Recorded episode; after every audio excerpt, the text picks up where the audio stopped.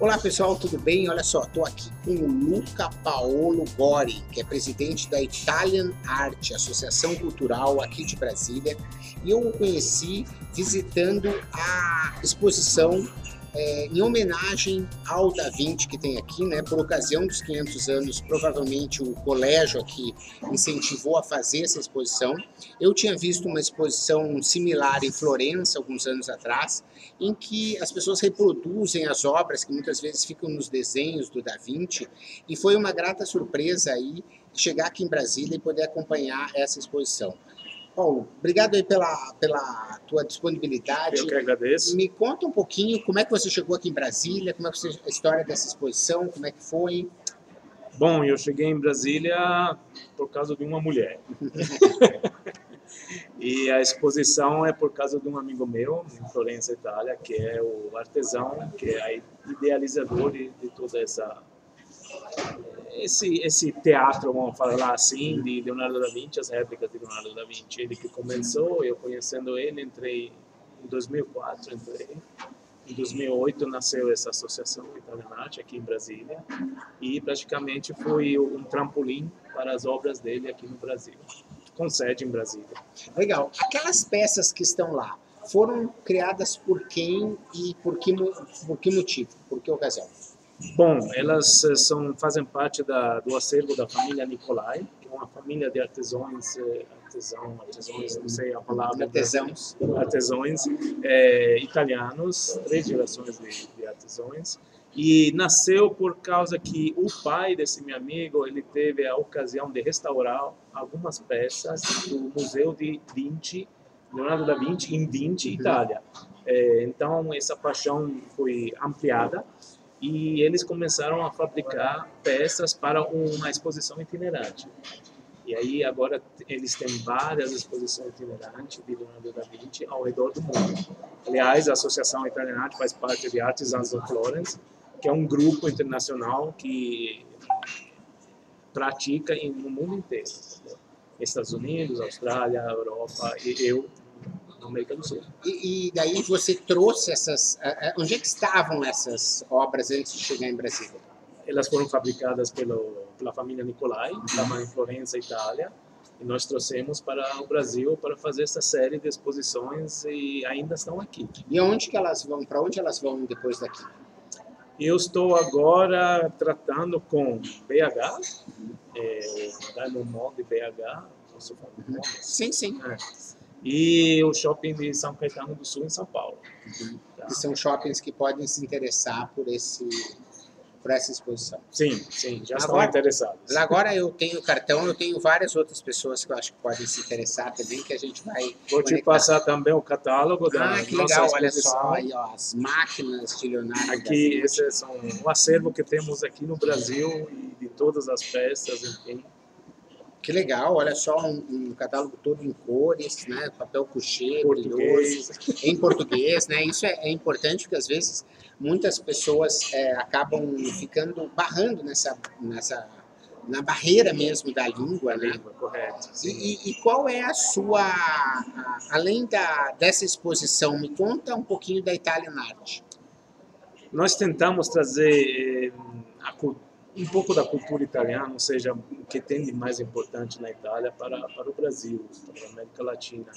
E além da, da exposição de Leonardo da Vinci, já fizemos a exposição, já temos no nosso acervo da associação, exposição sobre o Império Romano, uhum.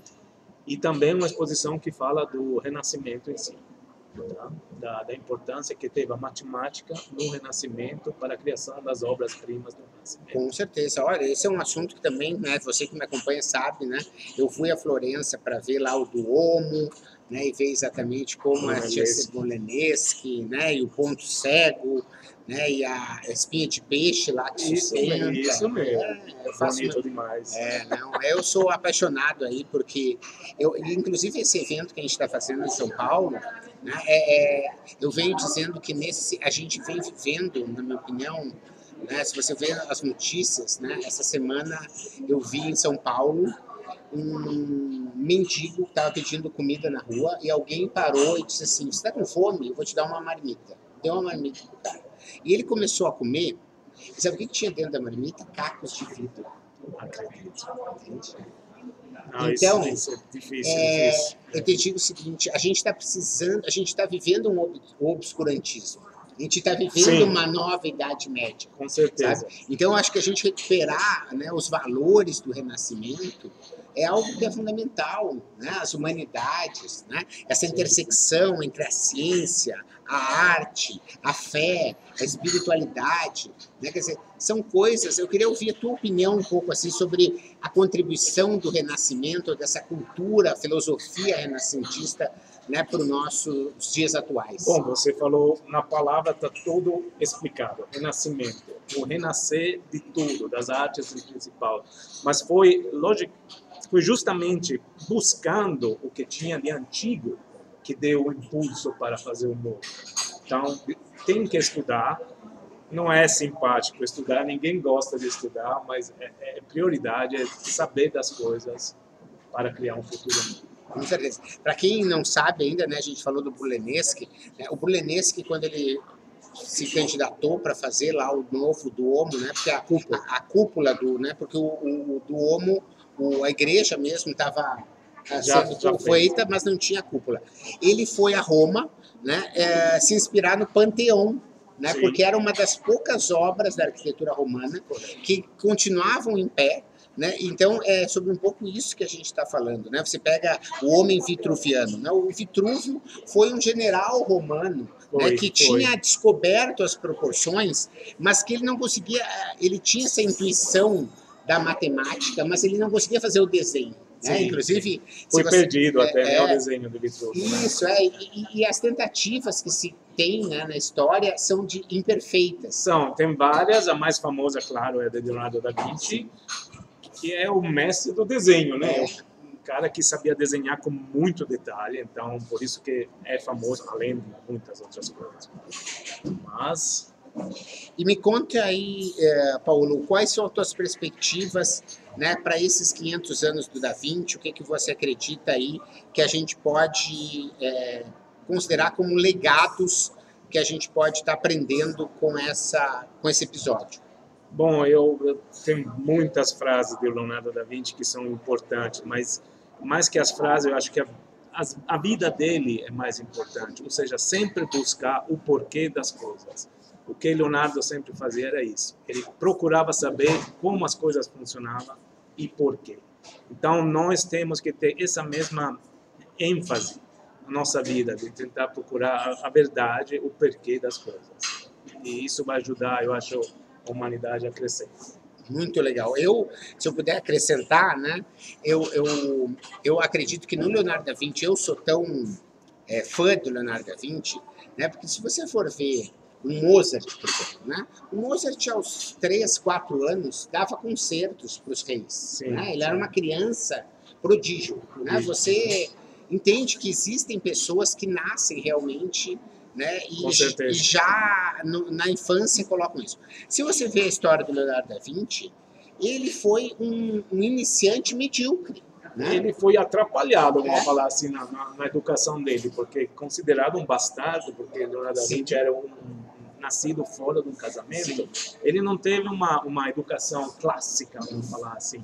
Então ele teve que aprender com, com fora da escola, entendeu? Acho que isso também ajudou ele a passar além dos limites, Sim, né? A olhar além das coisas, né? Da, da, das, das, regras de uma... De uma... É, mas se você for ver, o que eu digo é assim, se você pega aqui, né? Anunciação, por exemplo, Sim. que é esse quadro, né? Que é o, o, primeiro quadro que ele assinou sozinho, né? Sim, ele, ele fazia parte né, de um grupo de, de artistas ateliê do, do ateliê do Verloc, exato. E aí ele teve a oportunidade. E se você for ver em detalhes, né? Existem várias questões aqui de problemas de perspectiva, né? de ainda as, as, as figuras são chapadas como eram ainda na Idade Média, quer dizer, não existia o esfumato, não existia essa questão do 3D, né? de, de dar essa visão. Ou seja, ele foi uma pessoa que se aperfeiçoou ao longo da história. Né? Ele não é um, um, um Mozart que já nasceu brilhante. Com certeza dentro dele já tinha a semente da genialidade, mas Sim. foi a curiosidade, foi a experimentação, O né? estúdio. Aí o estudo, é, enfrentar o, o- o status quo, quer dizer, todo o trabalho de.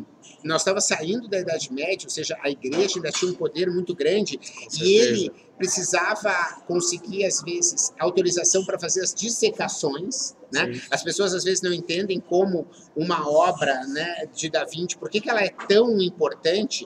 Né? Você pega, por exemplo, aqui a gente tem um, um La Ferronnière, né, que é uma obra muito famosa aí, Tá no Louvre. né? É, tá no Louvre, é. Você vai ter oportunidade nos próximos dias. Eu vou ao Louvre para fazer um- algumas filmagens em cima disso. sua. Né? É, mas você vai ver o seguinte, né? ele consegue já essa é uma obra já dele maduro, né? Sim, E, de e- e você vê, por exemplo, que ele faz primeiro os ossos. Onde estão os ossos? Né?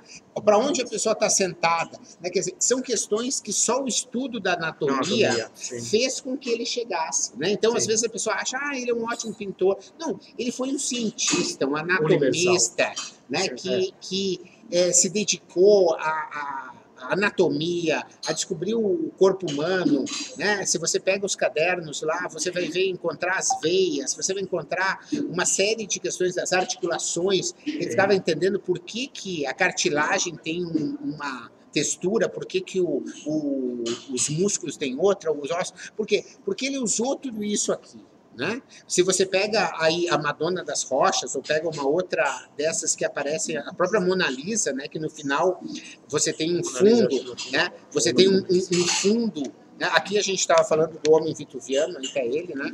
A, a Mona Lisa aqui é um é autorretrato. imenso, desculpa. Mas se você for ver a Mona Lisa, vamos achar aqui. Vamos achar aqui, daqui a pouquinho a gente Tá aí, tá aí. Aí. a Mona Lisa, né? Se você vê o fundo da Mona Lisa, né, existem vários rochedos, existe a questão de um rio, né, existem várias questões que às vezes não estão. Né, a pessoa fala muito do semblante, o sorriso, etc. Mas esse material, quando você vê o trabalho de geologia, né, que ele faz para descobrir por que, que é assim, como que é o curso da água, né? Você nota nos cadernos, ou no- nos, é, nos nas laterais dos cadernos, há sempre uma série de rabiscos, né, que ficam tentando captar essa questão do movimento da água. Quer dizer, esse é um exercício que era quase um passatempo dele, né? E essas coisas é o que é a técnica, é, é a, a a, é- é a dedicação, né, é a humildade né, que faz com que ele, né, e as pessoas, por exemplo, ah, por que, que hoje a Mona Lisa está lá na França? Né, porque ele acabou né, ficando lá em Amboise no final, Sim, né, final vida dele. e o pessoal não quis devolver. Por quê? Porque ele nunca, devo- nunca entregou, né? Não se sabia ao certo se era uma encomenda ou não da La Gioconda, mas ele achava uma obra tão perfeita que ele não Nunca- queria, ele não queria entregar. Nunca terminou de, de trabalhar Né? nela. E se Aliás. você for ver, né, exato, e, a- hoje os estudos mostram que existem mais de 15 anos de pintura, né, e às vezes é, passa seis meses ele vai lá dar uma pincelada. Né? Por quê? Porque é essa busca da perfeição. Então, eu acho que, que o Leonardo da Vinci aí, vocês sabem que me acompanham aí, eu sou fã, né? Fiquei Eu muito- também. É, então, é, eu fiquei muito feliz em encontrar mais um fã, né? E a gente está aí nessa é, trabalho de evangelizar, de tentar realmente resgatar, né? E para que as pessoas possam estar despertando o seu lado da 20, que eu digo, né? Que cada um tem, né? Que a gente precisa exercitar a observação, a criatividade, a experimentação, né, a humildade. Né? O Leonardo da Vinci era uma das poucas pessoas que os livros, na época, o Gutenberg ainda, né, é nessa época que surge o Gutenberg. Então, os livros eram só copiados, eram Sim. muito caros. E o Leonardo da Vinci, você vê que ele, às vezes, vendia um pedaço de terra para comprar um livro.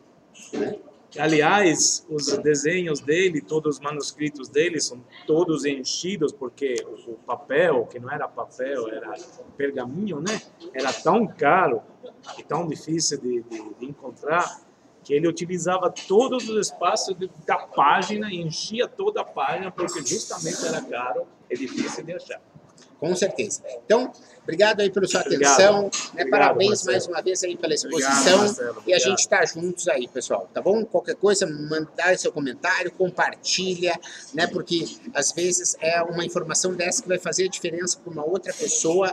E você sabe, juntos a gente acaba chegando mais longe e aprendendo mais. Obrigado mais uma vez. Até a próxima. Obrigado, Valeu. Marcelo. Tchau, tchau. Tchau. Obrigado você que ouviu o podcast Mentalidades. Para não perder nenhuma atualização, se inscreva no Spotify ou no iTunes ou ainda no Podbean. Para entrar em contato para consultorias, palestras e cursos, www.menta90.com.br, onde você encontra também vídeos e textos com outros conteúdos. Se preferir, mande um e-mail falecom@menta90.com.br. Até a próxima.